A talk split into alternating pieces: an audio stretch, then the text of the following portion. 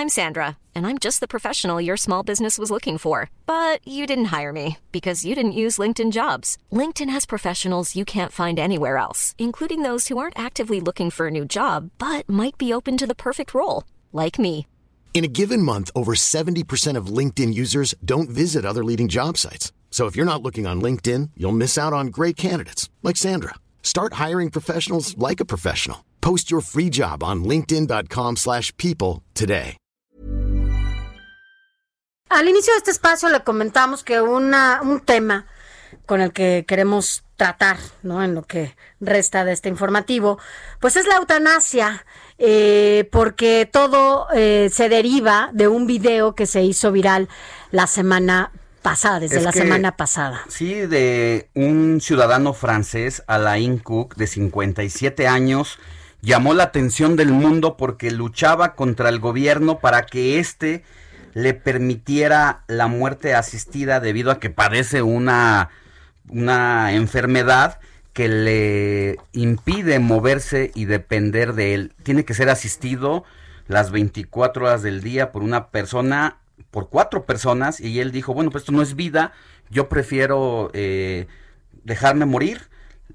Eh, puso a debate no solamente a Francia, sino al mundo entero, incluso en México, pues se discutió ese asunto en las redes sociales, y por eso es que estamos abordando Así el es. tema de lo que significa precisamente pues eh, la eutanasia o la muerte asistida, Asistida. y ha sido el senador Miguel Ángel Mancera, quien es integrante de la Junta de Coordinación Política del Senado de la República y coordinador de la fracción parlamentaria del PRD, que pues quien ha impulsado este tema, senador, muchas gracias por habernos tomado la llamada y pues que nos platique en qué va ese tema aquí en México. Entiendo que estuvo en discusión en el Senado de la República.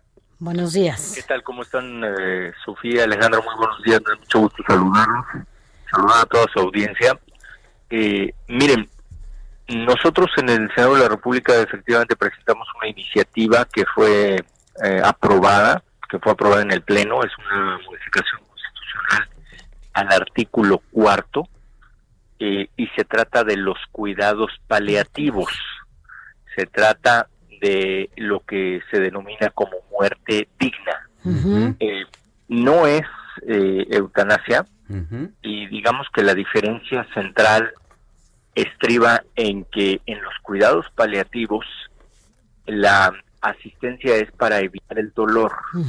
Hay enfermedades, muchas enfermedades, que en la etapa terminal, entre ellas eh, varios de los eh, tipos de cáncer, generan dolores muy, muy intensos a las personas, a, a personas adultas y a niños y a niñas también.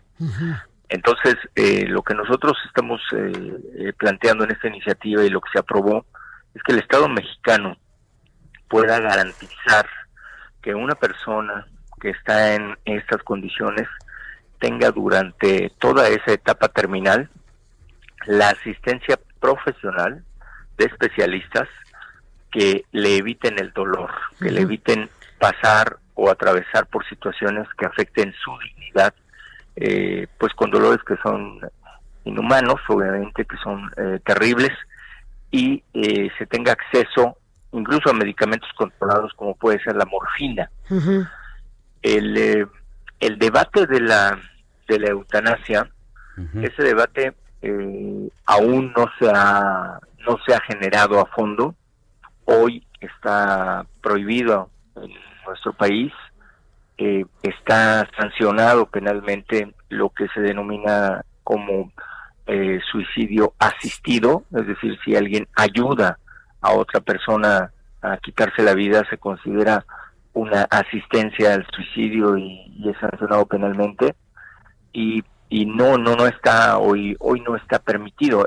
Es decir no está permitido que adelantes el término eh, de la vida es decir que, que la que la cortes que tú la elimines la posibilidad de seguir viviendo lo que está permitido y sí está permitido pues es que no la prolongues que no la prolongues que ese es el otro el otro tema que se tiene eh, con la voluntad anticipada. Así es. Ojo, la voluntad anticipada que ya está regulada en la Ciudad de México, la voluntad anticipada es cuando una persona ya no puede hablar, cuando ya no puede manifestar su voluntad, pero lo que sí queda claro es que no quiere que le prolonguen artificialmente la vida. Y entonces lo que se da es una combinación entre los cuidados paliativos y eh, y la voluntad anticipada. Ahora, eso cuando una persona tiene esta posibilidad incluso de manifestarle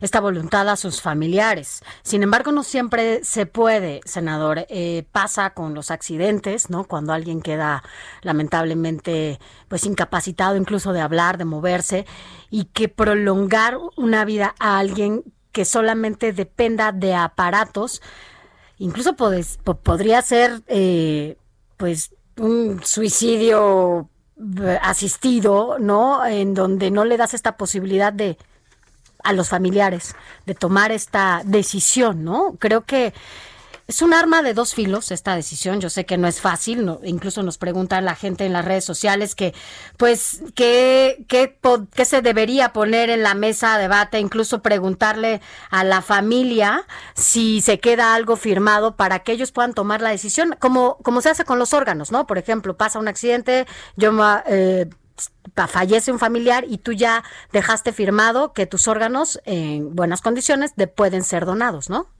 Esa es la voluntad anticipada, exactamente lo que estás diciendo, Sofía. Esa es la voluntad anticipada, cuando tú dejas eh, un documento firmado y cuando desde ahora que se goza de salud, tú determinas que no quieres que te prolonguen la vida artificialmente. Ojo, la diferencia a veces a, a veces es compleja, pero es, es, es, eh, si alguien decidiera terminar con su vida en este momento, decidiera terminar con su vida y alguien lo ayuda, en ese momento estás cometiendo obviamente una asistencia al suicidio. Si hay un médico que corte esa vida, estaríamos hablando eh, precisamente de la eutanasia, ¿sí? Es muy diferente cuando una persona está en la etapa terminal y no quiere, no quiere, o su familia no quiere, que le prolonguen la vida artificialmente. Eso incluso hay una bula papal, digo, por los temas religiosos que a veces se colocan en la mesa también, Claro. en donde eh, uno de los papas, no recuerdo en ese momento si es Pío VI, eh, dijo que no se contraviene ni ningún tipo de eh, ordenamiento religioso cuando eh, lo que no se hace es prolongar el sufrimiento artificialmente.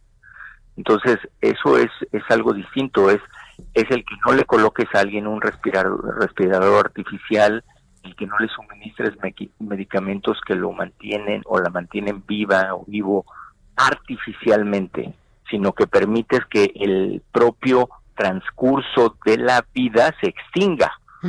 Eh, eso sí, eso, eso no está prohibido. Eso sí es Mm. una decisión de la familia, es una decisión o de la persona si lo puede hacer. Muy bien. Entonces, senador, no es una una ley de, de eutanasia, sino es ley solamente de muerte digna Y y, cuidados. cuidados paliativos que ha sido aprobada en el Senado de la República. ¿Pasó a la Cámara de Diputados? Es correcto. ¿Y, qué, es, y cuál es la ruta? Cámara de ¿Qué- ¿En qué situación se encuentra la ley? Que se encuentra turnada a comisiones para efectos de análisis, estudio y dictaminación. Ok.